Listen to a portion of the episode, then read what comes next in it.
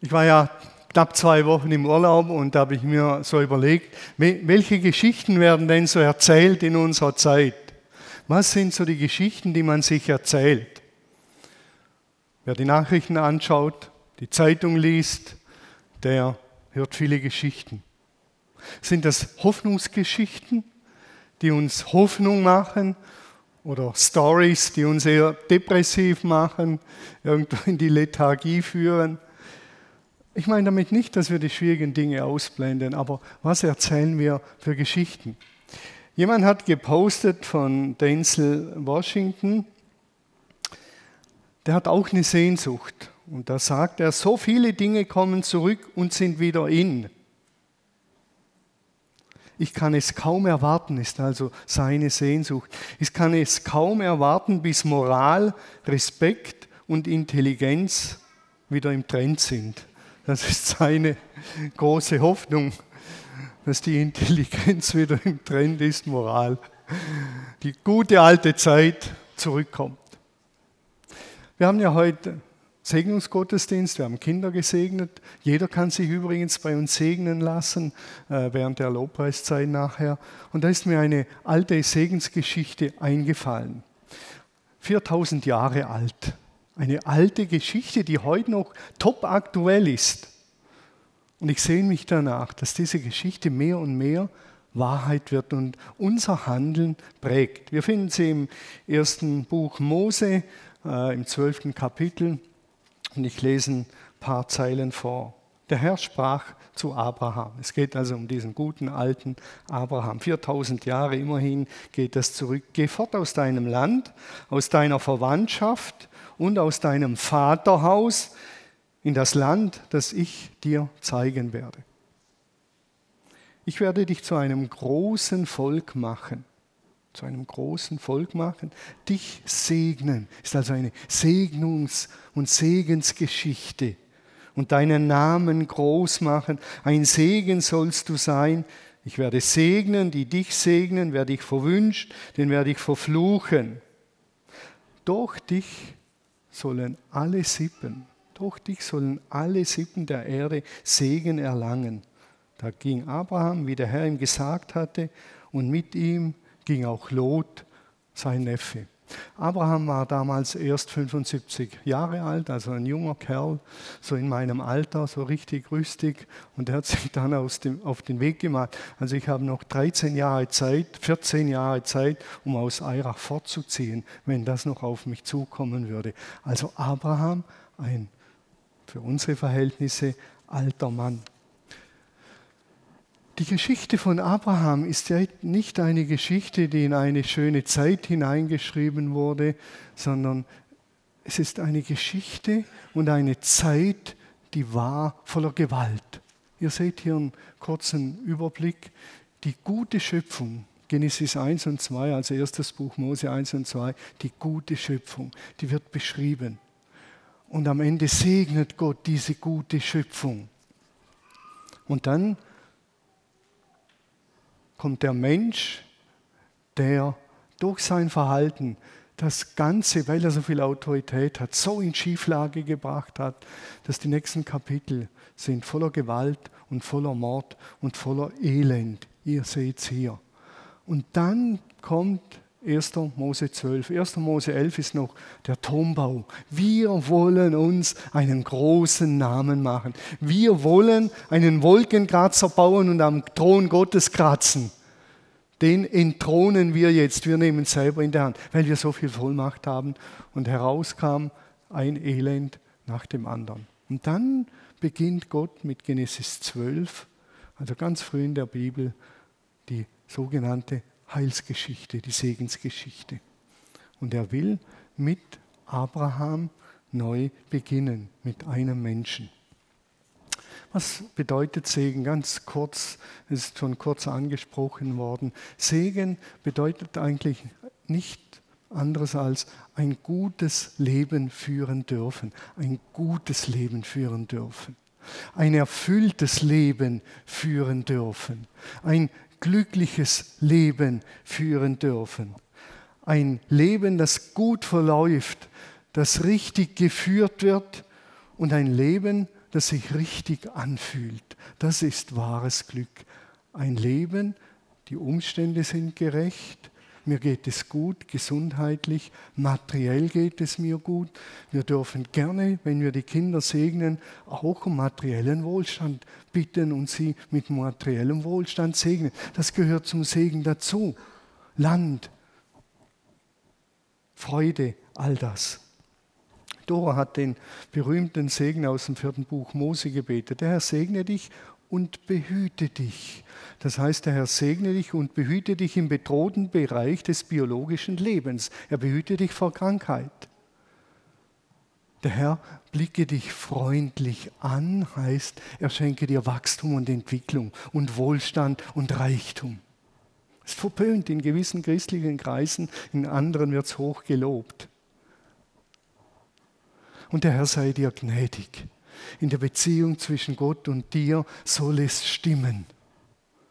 Und der Herr schenke dir Frieden. In der Beziehung zwischen dir und den Mitmenschen soll es stimmen. Das ist Segen. Schutz im bedrohten Bereich des Lebens, Wohlstand, Gelingen, Entwicklung, dass wir etwas bewegen, stemmen, auf die Beine stellen, dass Gott uns gnädig ist und ganz einfach, dass wir in Frieden leben. Das ist Segen. So haben wir die Kinder gesegnet in dem Sinn und das ist gut. Man kann Kindern nichts Besseres zusprechen als diesen Segen, der von Gott kommt. Von Abraham heißt es übrigens, er war sehr, sehr, sehr reich, wohlhabend. Viele Kamele, also viele Ferraris würde man sagen. Eine Handvoll Porsches hat er gehabt. Nicht nur E-Autos, auch so richtige Autos, die Power haben. Und Abraham hat ganze Häuserzeilen gehabt unten am Bodensee.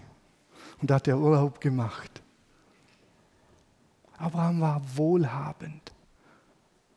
Der war nicht arm. Das gehört zum Segen mit dazu. Mit dazu.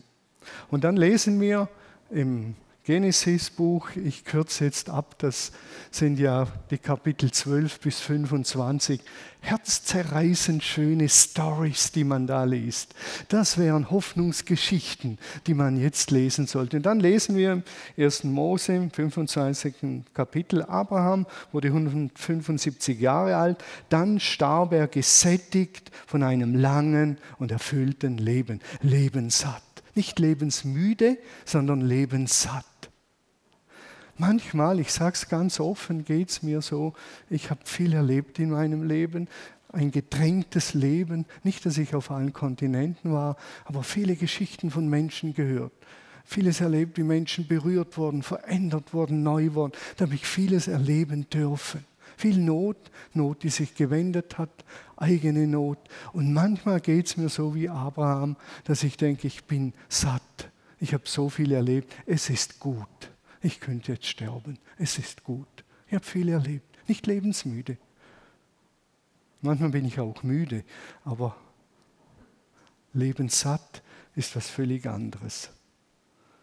Und er wurde zum Tode oder beim Tode, nach dem Tode mit seinen Vorfahren vereint.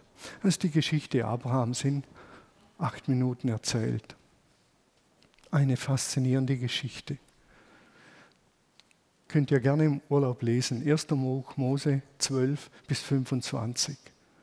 Unglaublich schön. Nehmt eine lesbare Übersetzung, also eine verständliche, nicht äh, eine hebräische oder weil ihr dann am nahe, nahe, am Grundtext seid, aber sie nicht versteht. Oder Elberfelder würde ich auch nicht unbedingt empfehlen, sondern so Hoffnung für alle, sowas, das man versteht.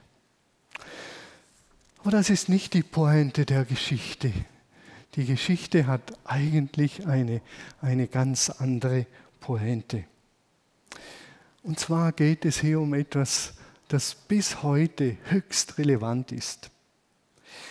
In der, Im Altertum, zu der Zeit, als Abraham gelebt hat, war die Sippe, die Familie das höchste Gut.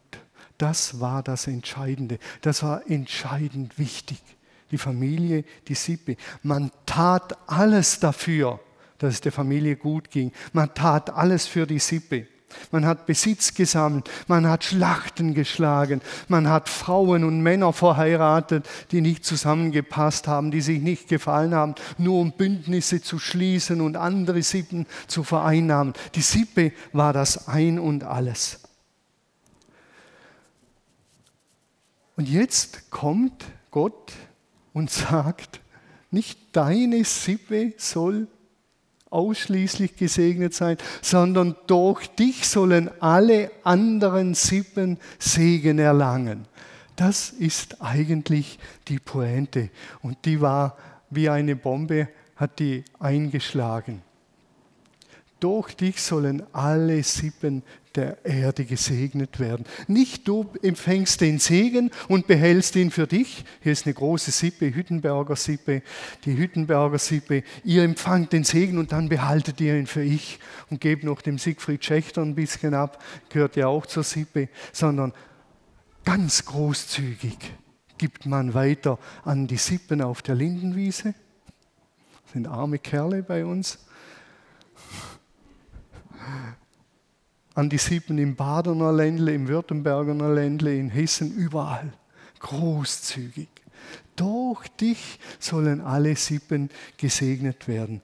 Das ist die Pointe. Damals existierte eine Sippe für das eigene Wohlergehen, für den eigenen Fortbestand. Und Sippen und Stämme hatten eigene Götter. Wenn Krieg geführt wurde mit einer anderen Sippe, dann sind auch Götter mit in den Krieg gezogen. Und Kriege waren dazu da, um Land zu erobern. Land spielt im Alten Testament eine große Rolle. Wäre übrigens wieder höchst aktuell, auch zum Thema Umweltschutz mal, Landgedanken und den Landsegen im Alten Testament äh, anzuschauen. Dann hat man Eroberungskriege geführt, um Ressourcen von anderen Sippen Zugang zu finden zu seltenen Erden, zu Erdöl. Gab es damals noch nicht in dem Sinn, aber ihr merkt, das Ganze ist heute immer noch so. Was in der Ukraine läuft, ist nichts anderes als so ein Sippenkampf, die Ressourcen erschließen, dieses Land erobern, die Kornkammer Europas und, und, und, und, und. Da hat sich null und null geändert. Und dann, das ist auch das Verrückte, kämpfen noch zwei Götter scheinbar gegeneinander. Der, äh, äh das russisch-orthodoxe Oberhaupt, der Kyrill, segnet die Russen, dass sie erfolgreich sind im Kampf. Ein christlicher Priester und der, das Oberhaupt von der Ukraine segnet die Ukrainer. Das muss man sich mal vorstellen. Das ist ja völlig bala bala. Und genau das, was heute noch geschieht, hätte doch Abraham und hätte doch ihn durchbrochen werden sollen. Du sollst zum Segen werden und diese Scheiße soll ein Ende haben. Dass man gegeneinander kämpft und die Sippen bekämpft, sondern dass man sie zusammenführt unter einem Gott, unter dem Gott Abrahams. Und der Gott Abrahams ist der Stammvater aller großen Religionen. Judentum, Islam und Christentum. Mehr kann ich jetzt nicht dazu sagen, ist aber verrückt. Und alles sollte vereinigt werden, aber es ging leider weiter wie bisher. Die Sippenkämpfe waren damals schon gnadenlos. Gnadenlos. Wenn Sippen gegeneinander kämpft, gekämpft haben, dann ging es nur darum, dass die einen besiegt werden. Und wenn wir sie nicht besiegen können, dann gehen wir mit vor die Hunde. Dann zünden wir noch eine Atombombe, damit die am Arsch sind und wir und alle. Lieber alle als nur wir oder die nicht. Das alles spielt sich heute voll so ab, top aktuell.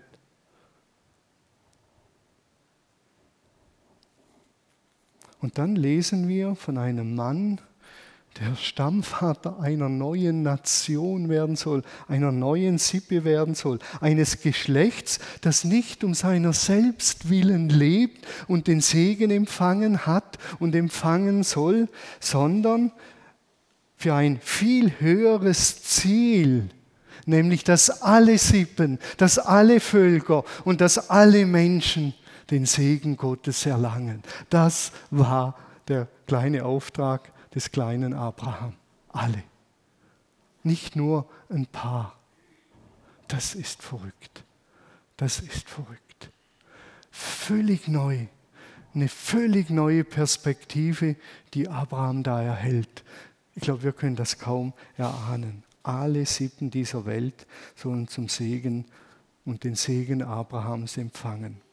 Und dies ist die Geschichte der Sippe Abrahams, auch Israel genannt.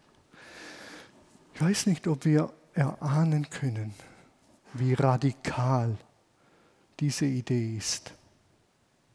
Wie radikal neu diese Idee ist, die Gott diesem Abraham mit auf den Weg gibt. Radikal neu. Manche werden jetzt weiterdenken Richtung Jesus zurecht. Ist unglaublich, was damals Gott initiiert hat in der Tragweite. Und das wäre eigentlich die Pointe dieser Geschichte. Unfassbar. Das war ein völlig neues Denken, würde ich sagen, ein völlig neues, neues Paradigma, ein neuer Denkrahmen. Aber so funktionieren doch Sieben nicht. Doch, sagt Gott, die Sippe ist zum Segen gesetzt für alle Sippen. Die Hüttenberger Sippe ist zum Segen gesetzt für ganz Denkingen und dann wird es ausgeweitet nach Großheim, Delkhofen, Wehingen, Deilingen. Da kommt meine Mutter her. Ihr merkt, ich habe noch Sippenbezug zu der Richtung da oben. Eine völlig neue Denkweise. Es geht Gott um die ganze Welt. Immer geht es Gott um die ganze Welt. Und nicht um die Blessing-Sippe und Dauwalter-Sippe, sondern immer sind die dazu da. Und die Merkel-Sippe sehe ich gerade, die sind alle dazu da, zum Segen zu werden für alle. Und die Po-Sippe natürlich, auch wenn hier zwei Vertreter ausschließlich hier sind. Aber die Sippen oben Häupter sind hier und das ist schon mal gut. Die ganze Welt soll wieder ins Lot kommen und das geschieht, indem wir den Segen dankbar, fröhlich empfangen und großzügig weitergeben. Eine völlig neue Denkweise. Und Jesus erinnert sein Volk immer wieder an diese ursprüngliche Berufung. Immer wieder nimmt er Bezug auf Abraham, so wie Abraham. Man kann wirklich zu Recht sagen, es wird ein neues Kapitel in der Weltgeschichte aufgeschlagen mit diesem Abraham. Wirklich. Ein neues Kapitel, eine neue Denkweise soll in diese Welt kommen. Wahrscheinlich hat es damals keiner gemerkt. Dieser Abraham mit 175 Jahren zieht aus. Aber er hat wirklich einen großen Namen, der 4000 Jahre später noch eine große Rolle spielt. Kaum fassbar. Ein paar Gedanken noch, wie wurde Abraham in diesen Kapiteln 12 bis 25 zum Segen. Ich kann es nur kurz skizzieren und dann für uns noch ein paar Brücken schlagen. Da ist einmal die Geschichte von Lot und Abraham. Er hat ja Lot seinen Neffen mitgenommen und diese zwei Sippen sind extrem gewachsen. Und die Knechte und Viehhirten hatten immer wieder Streitereien untereinander, weil das Weideland knapp wurde. Und Abraham der ja berufen ist, den Segen zu empfangen, der handelt großzügig und er sagt zu seinem Neffen Lot, Lot, du darfst auswählen, wohin du gehst. Willst du ins fruchtbare Jordanland, in die Jordanebene, die viel Wasser hat und üppiges Wachstum, oder willst du im eher steinigen Kanaan bleiben? Du darfst wählen. Hallo, Sippenoberhaupt sagt dem Neffen, du darfst wählen. Und was wählt Lot? Natürlich Jordanebene, das fruchtbare Land. Das ist Großzügigkeit eines alten Mannes. Dann kommt die Geschichte von Sodom und Gomorra. Sodom und Gomorra, da geht es eben zu wie in Sodom und Gomorra, drunter und drüber, katastrophal. Und dann kommt Gott zu Abraham und er sagt, Abraham, ich werde diese Stadt vernichten. Ich werde sie zerstören. Was macht Abraham? Er wird zum Segen für diese Stadt, indem er für diese Stadt bittet. Fürbitte würden wir das heute sagen. Er sagt, Herr, das kannst du nicht tun. Du darfst Sodom und Gomorra nicht vernichten. Stell dir vor, da wären noch 50 Gerechte. Du kannst doch 50 gerechte Menschen nicht töten wegen der Ungerechten. Das geht nicht. Hab Erbarmen. Und er handelt runter und er handelt runter bis auf fünf oder zehn, ich weiß es nicht einmal mehr genau. Er handelt runter. Er wird zum Segen für Sodom und Gomorra. Ich weiß nicht, wie stark wir in die Fürbitte treten für unsere Dörfer und Städte und sagen, dieses verruchte Ernatzreute, wo der Daniel wohnt und Fritzi und Ute wohnen, diese verruchte Stadt, wo man Joints raucht und wo man äh, Fernseh guckt und wo man Bier trinkt O Herr, sei dieser Stadt gnädig und lerne einen guten Umgang mit Bier und Fernsehen und allem. Nicht, dass du es verbannst, dann wäre ich ja auch noch betroffen, sondern einen guten Umgang lernen. Das hat Abraham getan, für diese verruchte Stadt gebetet. Er hat für Abimelech gebetet. Abimelech war ein König einer anderen Sippe, der hat seine Frau geholt. Abraham war ja auch ein bisschen ein, ein, ein, Spezialist, ein Lump, er hat gelogen und dann hat er hat gesagt, das ist meine Schwester, stimmt zwar, Halbschwester und so. Und dann hat Abimelech diese Frau geholt und dann kommt nachts Gott zu ihm und sagt, lass die Finger von dieser Frau, die gehört Abraham, sonst gibt es Ärger. Richtig Ärger mit mir. Und Abimelech geht zu Abraham und sagt, hallo, wieso hast du mir das nicht gesagt? Und dann werden alle in diesem Land von Abimelech mit Unfruchtbarkeit geschlagen. Und dann sagt Gott zu Abimelech, geh zu Abraham, er soll für dich beten, dass dieser Fluch von euch genommen wird. Erinnert euch, wer euch flucht, den werde ich verfluchen. Und was tut Abraham? Er bittet für diese feindliche Sippe und sagt, der Herr nehme diesen Fluch von euch. Wahnsinn dass der Segen wieder fließt, ihr Kinder habt und fruchtbar seid. Das damals, unglaublich. Und dann die Großzügigkeit, eine herzzerreißende Geschichte beim Kauf des Grabes für seine Frau. Unglaublich schön, wie diese Geschichte erzählt wird, wie die Männer unterm Tor sitzen und Abraham mit allem Respekt und aller Würde darüber spricht, dass er ein Grab sucht für seine Frau, eine Grabhöhle und einen Acker dazu. Und dann will ihm jemand den Acker schenken und er sagt zu ihm, gnädiger Herr, das kann nicht sein, ich will den Acker bezahlen. Und dann sagt der andere zu ihm, hallo Abraham, was sind schon 4000 Silberstücke für Männer wie für uns? Ist ein Pillepalle, ich schenk's dir. Und Abraham sagt, nein, ich will das bezahlen, den Preis. Unglaublich berührende Momente, wo einer, der viel empfangen hat, großzügig weitergibt, demütig, bescheiden, denn Abraham weiß, alles, was ich habe, habe ich Gott zu verdanken. Alles. Alles und nochmals alles. Denn der Segen, der kommt immer von Gott. Wir haben auch unseren Teil dazu beizutragen, aber letztendlich kommt er von Gott. Und dann kommt die Stelle aus Genesis 22, als er Isaac opfern soll. Und dann sagt, heißt es dort, bei allen Völkern der Erde werden die Leute zueinander sagen, Gott segne dich wie die Nachkommen Abrahams.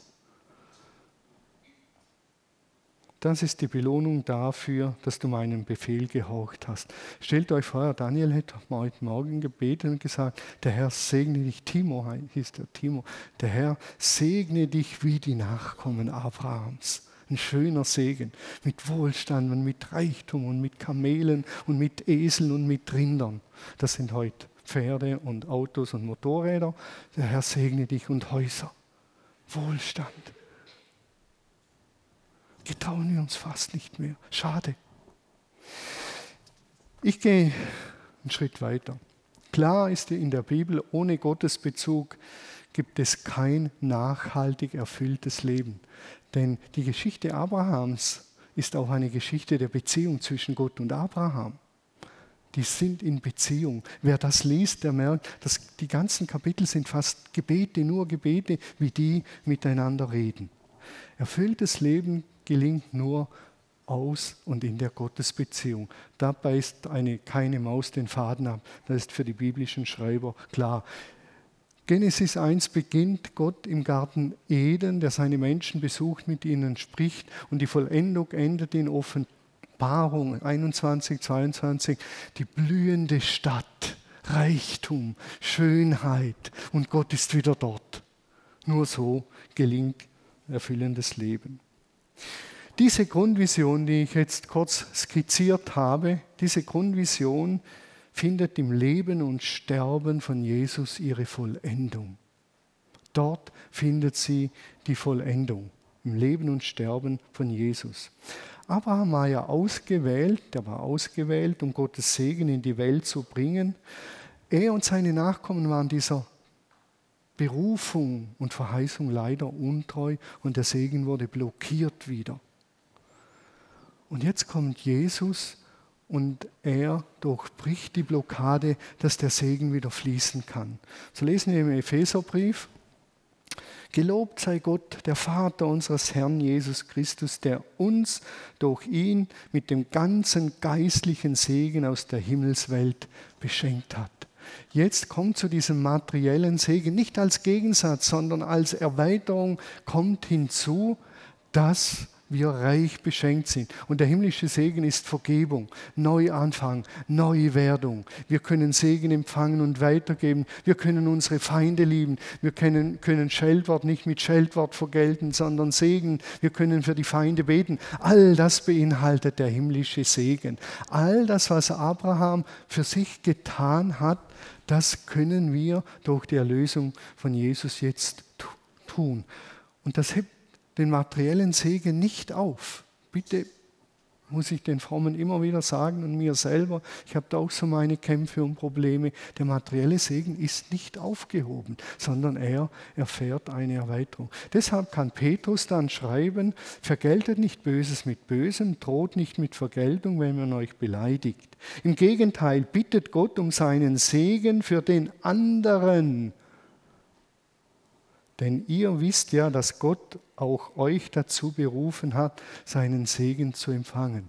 Segen empfangen und Segen weitergeben, das gehört untrennbar zusammen. Wer den Segen nur für sich behalten wird, der wird ihn nicht wirklich empfangen können. Es ist wie wenn ich einatme und den Atmen für mich behalte, da sterbe ich. Segen wird empfangen und weitergegeben, indem wir bis hin zur Feindesliebe.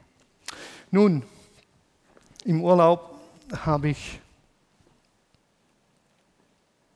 noch ein Buch gelesen. Das gehört zu meiner Urlaubsbeschäftigung. Relativ dünnes Buch mit 400 Seiten. Äh, Menschen mit Vision, eine Landkarte der evangelikalen Welt. Und ich habe mich gefragt, was haben wir aus all dem eigentlich gemacht? Und was hat die Kirchengeschichte aus dem gemacht? Und ich will nur zwei kurze Geschichten vorlesen, äh, wie Menschen, einzelne Menschen zum Segen wurden. Evangelikal geprägte Menschen. Ist eine differenzierte Auseinandersetzung mit der evangelikalen Welt. Einer davon war John Newton. Ich weiß nicht, wer John Newton kennt. John Newton, äh, er hat im, im, 17, äh, im 18., 19. Jahrhundert gelebt, im 18. Jahrhundert, und er hat dieses ganz berühmte Lied geschrieben, Amazing Grace. Amazing Grace, how sweet the sound that saved a wretch like me. I once was lost, but now I'm found, was blind, but now I see. Ein ganz berühmter Hymnus. Und es ist verrückt, John Newton war über 20 Jahre Kapitän auf einem Schiff, das Sklaven von den USA, äh, von den USA, von, von Afrika in einzelne Kolonien der englischen Welt damals verschifft hat. Und es ist ganz verrückt. Unverkennbar drückt sich in diesem Lied die typisch evangelikale Bekehrungserfahrung aus. Das Bekenntnis eigener Blind und Verlorenheit ist keine fromme Floskel. 20 Jahre lang arbeitete Newton als Seemann und Kapitän auf einem Schiff, das Sklaven in die nordamerikanischen Kolonien verschleppte. Millionen von Afrikanern wurden entführt bzw. ihren Eltern geraubt. Stellt man sich mal vor, Kinder werden geraubt, Jugendliche werden geraubt. Sie wurden unter unmenschlichen Bedingungen zu lebenslanger Zwangsarbeit verpflichtet. Weiße christliche Menschen beraubten sie aller Wurzeln. Sie verboten ihnen ihre Religionsausübung, ihre Sprache und oft das Recht auf eigene Familie. Nach seiner Tätigkeit auf solch einem Schiff wurde Newton anglikanischer Priester. Eine Kehrtwendung, eine Bekehrungserfahrung, eine Hinwendung zu Gott. Erst allmählich wurde ihm bewusst, in was für ein Unrecht er verwickelt gewesen war.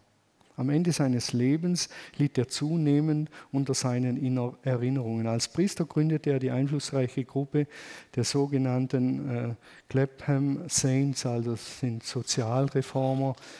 In diesem Netzwerk prägte er viele einflussreiche Freunde. Immer wieder betonte er, dass die Abschaffung der Sklaverei das einzig christlich verantwortbare Ziel sein könnte. Und John Newton hat William Wilberforce geprägt. William Wilberforce war von John Newton inspiriert von Menschenbild, dass vor Gott alle Menschen gleich sind. Und William Wilberforce hat sein ganzes Leben und sein ganzes Vermögen investiert, damit die Sklaverei und der Sklavenhandel, umgekehrt der Sklavenhandel und die Sklaverei abgeschafft werden.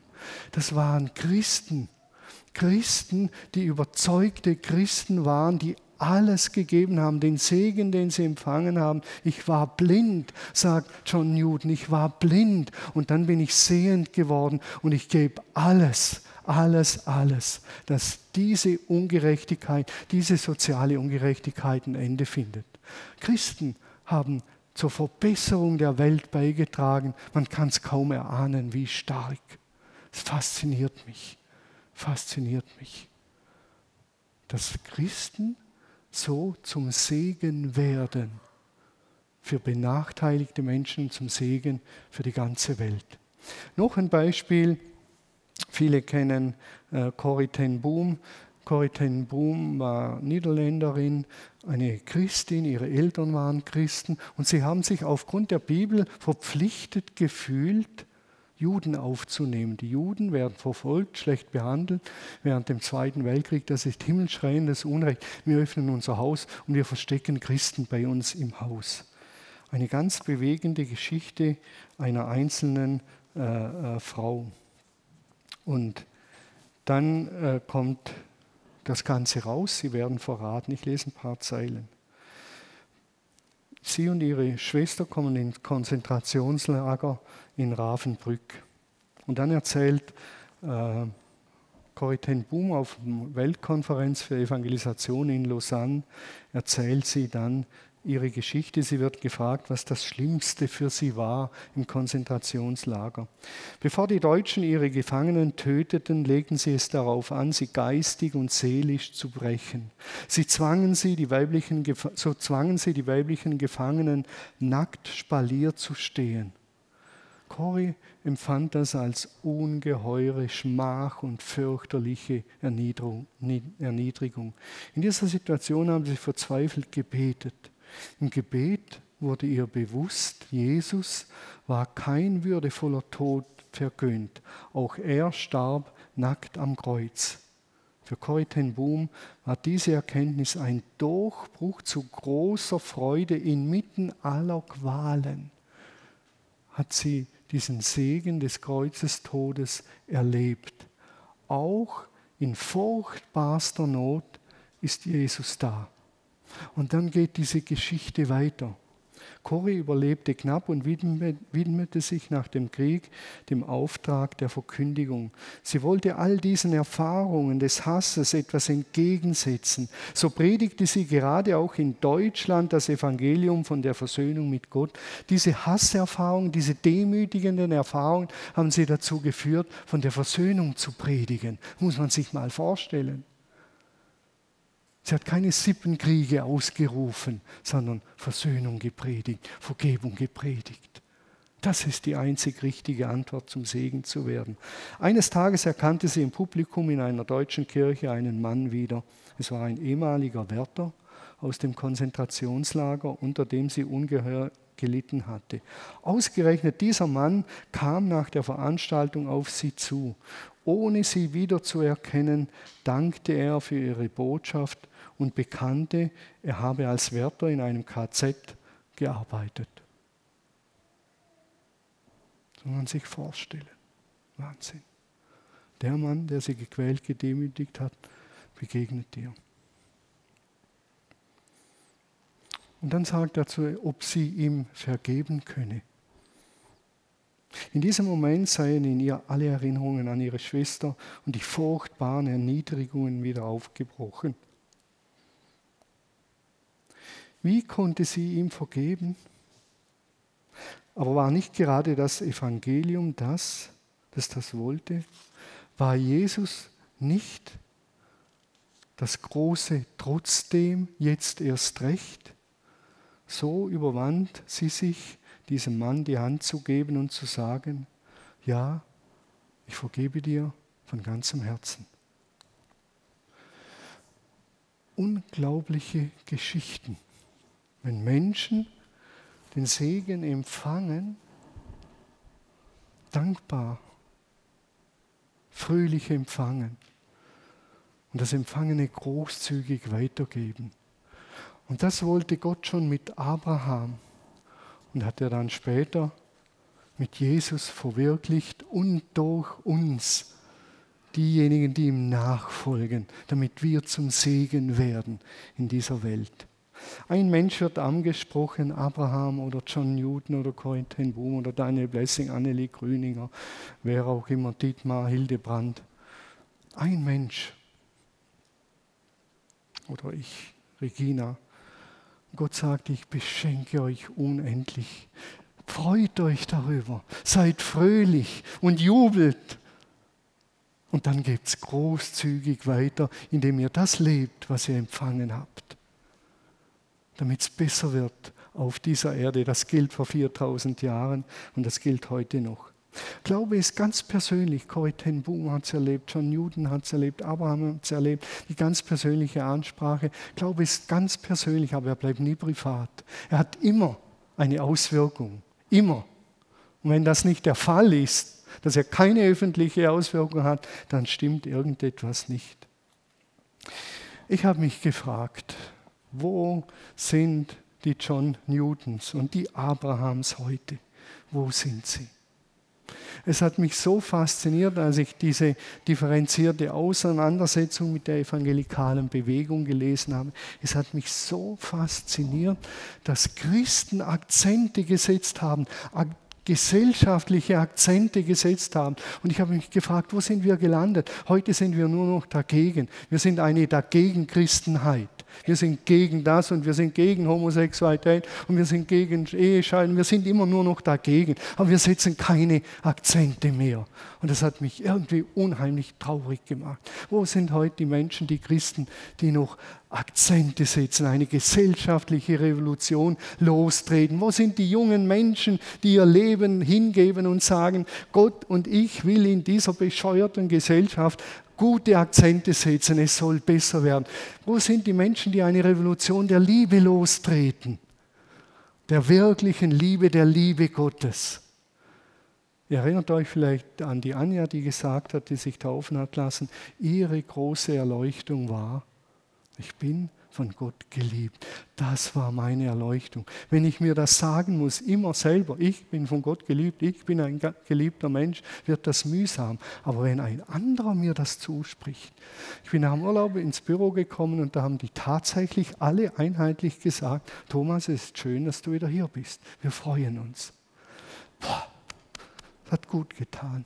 Ich kann ja auch ins Büro gehen und sagen, schön, dass ich wieder hier bin, gut, dass ich wieder hier bin, gut, dass sich der Daniel freut, gut, dass sich die Annie, äh, Annelie freut, gut, dass sich der Domi freut. Ist eine völlig andere Hausnummer, wenn der Daniel sagt, schön, dass du wieder hier bist. Ist gut. So ist es auch mit der Liebe. Ich kann mir das schon sagen, ich bin geliebt. Aber wenn es mir ein anderer sagt und Gott sagt, das ist eine völlig andere Hausnummer. Das meine ich mit Revolution der Liebe. Ihr dürft jetzt nach vorne kommen. Es geht gleich los, so hoffe ich. Ein letzter Punkt in dieser Revolutionsfrage wäre für mich, wo sind wir Christen, eine schöpferzentrierte Umweltvision zu entwickeln? Wo sind wir da? Akzente zu setzen. Die Akzente, die ja von Umweltaktivisten gesetzt werden, sind oft, wir wollen die Schöpfung retten, damit uns weiter gut geht. Also es geht wieder um uns und nicht um die Schöpfung. Uns als Christen geht es um den Schöpfer. Und die Frage von uns wäre, Gott, Schöpfer aller Dinge, wie hast du dir das gedacht, im 21. Jahrhundert mit der Schöpfung umzugehen? Wie hast du dir das gedacht?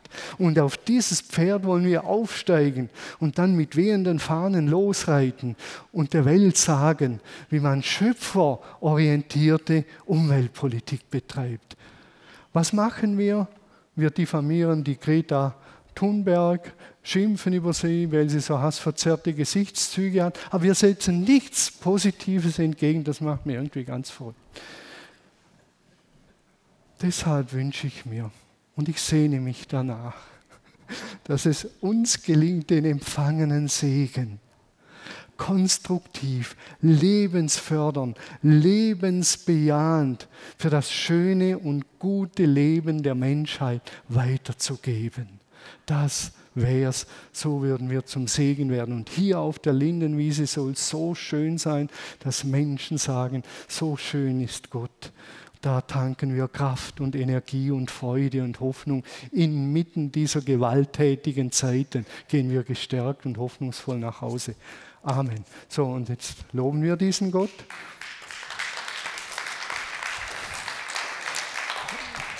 Und wer sich segnen lassen will, die Anne und der Wolfgang mit den grünen Schals, steht mal aufstehen, gerne zur Verfügung und sprechen euch den Segen zu und sagen, seid gesegnet wie die Nachkommen Abrahams. Punkt, fertig. Oder der Herr segne dich und behüte dich, der Herr lasse leuchten sein Angesicht über dir, sei dir gnädig, er blicke dich freundlich an und er schenke dir Frieden. Amen, das reicht. Wer heute einen speziellen Segen mitnehmen will, holt ihn ab einen kraftvollen Segen und dann vibriert das Leben. Ich verspreche es euch. So, jetzt ist endgültig Amen.